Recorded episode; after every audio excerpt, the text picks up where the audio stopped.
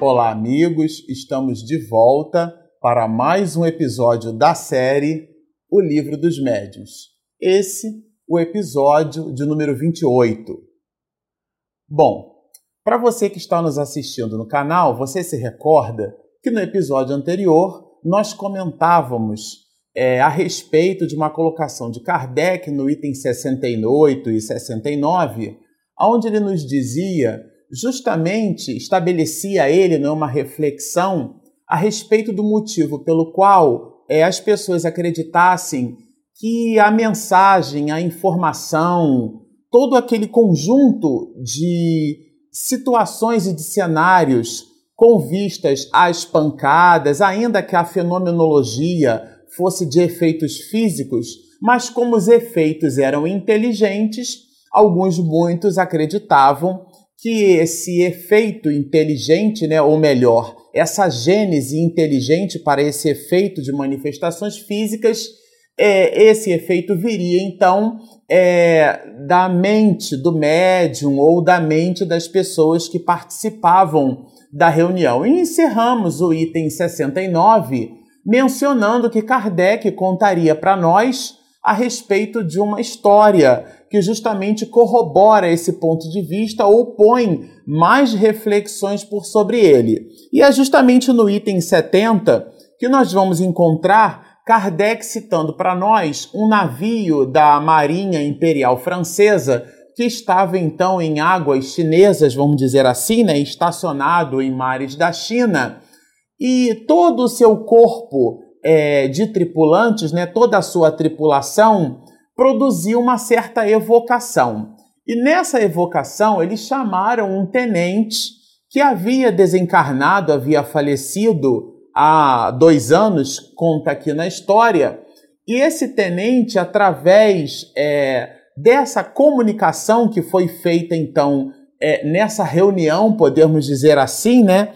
Ele ele dá uma mensagem, é, aliás, faz um pedido depois de trazer informações que deixavam a todos assim bem estarrecidos, né? Porque eram informações muito dele, desse tenente. E curiosamente ele dá uma última informação que é o apontamento que Kardec traz aqui. Ele escreve assim, né? Peço-vos com insistência que mandeis pagar ao capitão a soma de e aqui diz que ele indicava a cifra, né? Que não diz o valor que lhe devo, quer dizer, ele, esse tenente, devia então ao capitão, que lhe devo e que lamento não ter podido restituir-lhe antes de minha morte. Bom, o que, que há de relevante nesse assunto? É que ninguém conhecia essa dívida que o tenente possuía com o capitão. Aliás, o próprio capitão, conta Kardec aqui ao final desse parágrafo, nem se lembrava do fato. Ele, esse capitão, ficou surpreso. Não, eu não me lembro dessa dívida desse tenente para comigo, mas ele, esse capitão, buscando nos seus apontamentos, talvez fosse muito comum à época, né, quando um emprestasse dinheiro para o outro, colocar ali num caderno, como se fosse um caderno de contabilidade, e o homem revolvendo. E, e como a desencarnação desse tenente se deu há mais de dois anos, contando aqui, é importante observar que esse capitão, imaginemos nós, foi buscado seus apontamentos de mais de dois anos e lá, de verdade, ele então percebeu que aquele tenente possuía uma dívida que conta a história que era uma dívida pequena, uma dívida. É... Mas o importante disso é entender o seguinte: se nem o capitão lembrava da dívida, se nem as pessoas que estavam ali conheciam o fato, o fato né? Da mente de que médium saiu essa informação. É isso que Kardec traz como elemento de reflexão. E ele vai nos dizer assim: perguntamos do pensamento de quem essa indicação podia ser o reflexo, já que as pessoas acreditavam que as manifestações medianímicas, é, uma vez chegada à conclusão de que para o axioma que o próprio codificador aporta aqui para nós, Todo efeito inteligente há que ter uma causa inteligente. E já que se chegar à conclusão que a origem, a gênese daquele efeito é, era essa gênese inteligente, e admitindo-se ali a possibilidade dessa existência e não admitindo-se a possibilidade do espírito, isto é, de um espírito comunicando-se através da, da reunião mediúnica, através de artefatos eh, físicos, né, através de princípios físicos que nós já vamos estudar nos próximos episódios dessa série, admitindo-se que havia ali uma inteligência, porque o, o cenário era, vamos dizer assim, eram dados e fatos, né? A situação falava por ela mesma. No nosso ambiente profissional, a gente produz um axioma assim: contra dados e fatos não há argumentos. Então, o fato fala por ele mesmo, mas não querendo as pessoas admitir a presença de um espírito, é, admitiam que essa inteligência vinha do próprio médium. E Kardec coloca no, nesse item 70 justamente essa história desse tenente que no mar da China, né, era um navio da Marinha Imperial Francesa, distante de suas terras, é, esse tenente, já desencarnado, morto há mais de dois anos, dá uma comunicação falando de uma dívida que possuía com o capitão. O capitão não lembrava da dívida, nenhuma das pessoas sequer conheciam dessa dívida, e depois o próprio capitão atesta em seus apontamentos que de verdade aquele tenente havia uma dívida para com aquele capitão. Quer dizer, da mente de quem veio aquela informação? Isso é um dos itens que Kardec coloca para nós aqui, fazendo-nos perceber que de verdade havia a presença de um espírito, né? Essa inteligência era a alma, é um dos princípios da doutrina espírita. Nós não morremos. Você que está nos assistindo, se você tem um ente muito querido, alguém que já voltou para a verdadeira pátria, a pátria espiritual, você não perdeu essa pessoa. Nós perdemos um lápis, uma borracha, uma caneta, há quem perca documentos, existe aquele símbolo de achados e perdidos, né, que é o clássico guarda-chuva, já tem até aquele ganchinho para a gente esquecer em qualquer canto.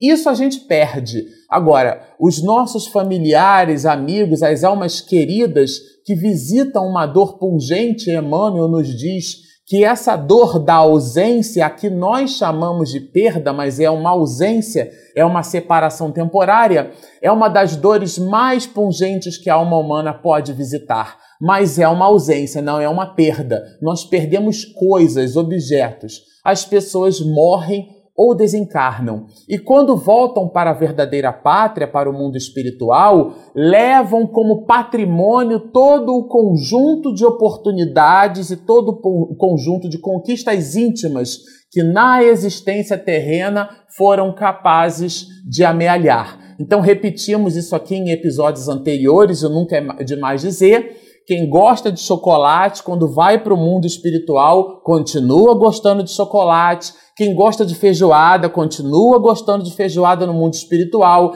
Quem gosta de fazer o bem continua gostando de fazer o bem porque desencarna. Numa certa oportunidade, no Instituto de Cultura Espírita do Brasil, o Jorge Andréia, né, o nosso querido Jorge Andréia, é foi o presidente de honra durante muitos anos do Instituto de Cultura Espírita do Brasil, fazia ele as suas observações e seus comentários ao final das aulas, dos seminários, e com muita assertividade.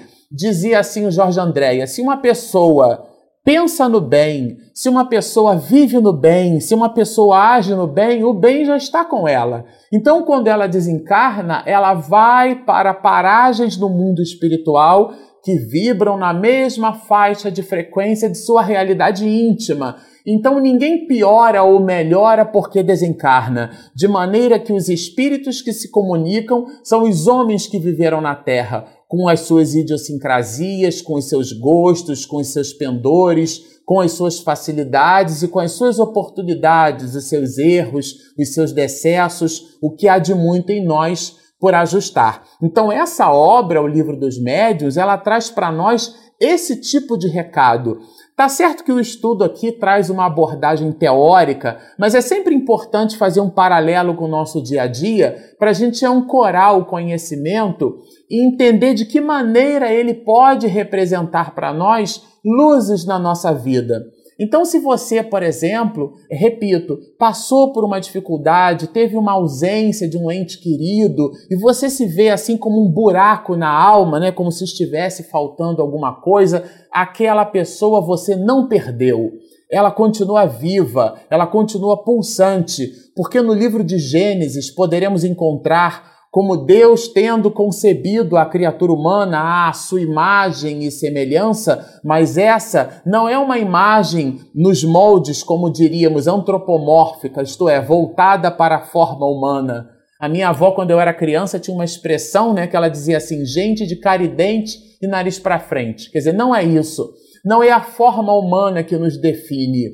Essa imagem e semelhança de Deus é essa semelhança com o Criador essa necessidade que sentimos da perfectibilidade. É verdade que é uma perfeição relativa, porque absoluto somente o Criador das galáxias o é. A nossa, a nossa inclinação para essa conquista é de uma relatividade, né? É uma perfeição relativa, buscando o absoluto que é o Supremo Senhor do Universo. Então, essa seria uma das semelhanças que temos para com Deus. E uma outra é a nossa capacidade de co-criar. Né? Desde o instante em que, é, na história da humanidade, né, dos 186 milhões de anos que poderíamos contar no calendário, o quanto nós já modificamos na paisagem terrena, o quanto já construímos Há 200 anos da invenção da energia elétrica, o que é que a humanidade já não foi capaz de fazer com essa descoberta? Com a descoberta estava coberto. Então, as nossas percepções, a nossa acuidade intelectual, como co-criadores, porque somos filhos dele, com E maiúsculas, faz nos modificar a todo instante as coisas com vistas às nossas melhores acomodações, com vistas à nossa, ao nosso conforto, com vistas à nossa felicidade. Por isso mesmo dizer a imagem e semelhança de Deus. Mas o livro dos médios vai um pouquinho mais longe. Kardec justamente nos fala dos outros meios que foram indicados pelos espíritos e a eles se deve o método das comunicações escritas. Isso aqui é bem interessante que é que ele faz uma evolução do processo. Ele diz assim: no início, comentamos aqui em episódios anteriores, as pessoas tocavam na mesa com a ponta dos dedos, porque elas acreditavam que a energia, o magnetismo animal, como coloca aqui o próprio codificador, Kardec, inclusive, era amigo, né? tinha diálogo com Anton Franz Mesmer, o pai do mesmerismo, né? aquele que justamente identificou essa característica que todo ser humano tem de aportar magnetismo, esse magnetismo animal. Hoje, com a física e mais especificamente com a física quântica, todos nós já estamos aprofundando, colocando um escafandro na análise de que tudo que existe no universo é energia. E essa energia, então, se condensa. Logo, tudo que há de físico por sobre a face da Terra, todos os elementos físicos possuem propriedades eletromagnéticas. E o eletromagnetismo, esse magnetismo chamado por Mesmer de magnetismo animal, era aquele magnetismo também estudado por Kardec e acreditava-se que colocando a ponta dos dedos por sobre a mesa, tangenciando-a levemente, era aquele magnetismo animal que seria responsável pela movimentação da mesa. Mas a mesa, como dissemos aqui em episódios anteriores, ela se deslocava muito longe da posição da, do dedo dos médios, é, movimentava-se né, ao limite do pé direito daquele cômodo para a esquerda, para a direita. Se o cômodo é, era muito longo, a mesa então fazia movimentos é, completamente díspares, abruptos. E à distância e sem necessariamente a conquista da posição eletromagnética do médium, depois disso, é, é, aquela mesa, então, acreditando-se que era o eletromagnetismo do médium nesse processo evolutivo, ela foi substituída por mesas pequenas, que eram feitas, né, construídas do tamanho da palma da mão do médium, para que ele pudesse tocar. E um lápis era então amarrado ali ao pé daquela mesinha. Depois, aquela mesinha pequena, aquele artefato, foi substituído, por exemplo, por, por caixas. Aquelas caixas depois por cestas e aquelas cestas por pranchetas. E mais tarde percebeu-se, tirando-se a prancheta, que o médium poderia colocar a mão no lápis diretamente e uma força mecânica ela proporcionava um impulso alheio à vontade do próprio médium e ali estava instituída a mediunidade de psicografia, aquilo que lá mais na frente vamos estudar na obra como sendo a psicografia mecânica, aquela que acontece à revelia do médium. E quando dissemos a revelia, é o conteúdo que vai ali formatado. E ele coloca justamente isso, olha. Ele fala nesse item 71 da mesinha do tamanho das mãos, dos movimentos involuntários. Olha, tomada de um movimento involuntário, a mão escrevia sob o impulso que o espírito lhe transmitia, sem o concurso da vontade nem do pensamento do médium. Isso é bem interessante. Aqui Kardec já deixa, já entrevê justamente é o que classificamos mais tarde, o próprio codificador classifica mais tarde, como sendo a psicografia mecânica. A gente sabe no estudo do Espiritismo, né, no estudo dessa faculdade, dessa possibilidade mediúnica, que existem três tipos com, mais, com as mais variadas nuances. Né? A psicografia mecânica, como a que está escrita aqui, como está dita aqui, a psicografia semimecânica e a psicografia intuitiva. Mas tudo isso a gente vai estudar largamente bem lá para frente. E o codificador vai justamente apontar o seguinte: a partir de então, as comunicações de além-túmulo se tornaram ilimitadas, tal como a correspondência habitual entre os vivos. Isso aqui eu achei bem interessante porque estava instituída a partir daquele momento, a partir do instante de que a prancheta, de que a cesta, de que a mesa dava lugar à mão do médium segurando um lápis, a partir daquele instante estava instituída a comunicação do mundo espiritual com a nossa parca realidade material. Era era o momento por sobre o qual nós teríamos mais agilidade nos processos de comunicação. Porque essa mensagem, inclusive, que nós comentamos do item 70, né, do tenente que cita de sua dívida para com o capitão, toda essa mensagem foi trazida através dos fenômenos da pancada, né, da, da tiptografia, da grafia, da escrita através de pancadas. Então eram processos muito lentos, né? É, no início, como vocês se recordam, uma pancada para sim, duas pancadas para não, e as respostas, ou melhor, é, as respostas para essa pergunta, ou melhor, as próprias perguntas, eram como que binárias, né? Dissemos aqui em episódios anteriores, isto é, 0 ou 1, um, sim ou não. E às vezes as respostas tinham um talvez, tinha uma observação com um pouco mais de aprofundamento. E a pancada um para sim e dois para não não contribuía para o bom resultado dessa mesma resposta.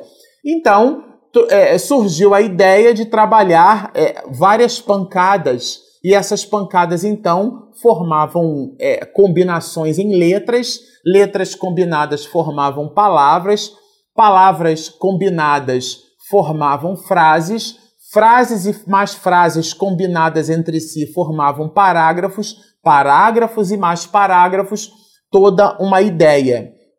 Se você acha que isso é muito difícil de ser conquistado, existe um, um filme né, que nós recomendamos é, a visita dessa película, porque ela justamente mostra essa ideia numa outra perspectiva, mas é a mesma ideia. Trata-se da película do filme O Escafandro e a Borboleta, que é de um homem que ele descobre que depois de ter um derrame, ele, ele ficou tetraplégico, sem o movimento do corpo e somente ele piscava um único olho, porque o outro olho dele fora então costurado. É um filme triste, mas traz uma mensagem muito augusta.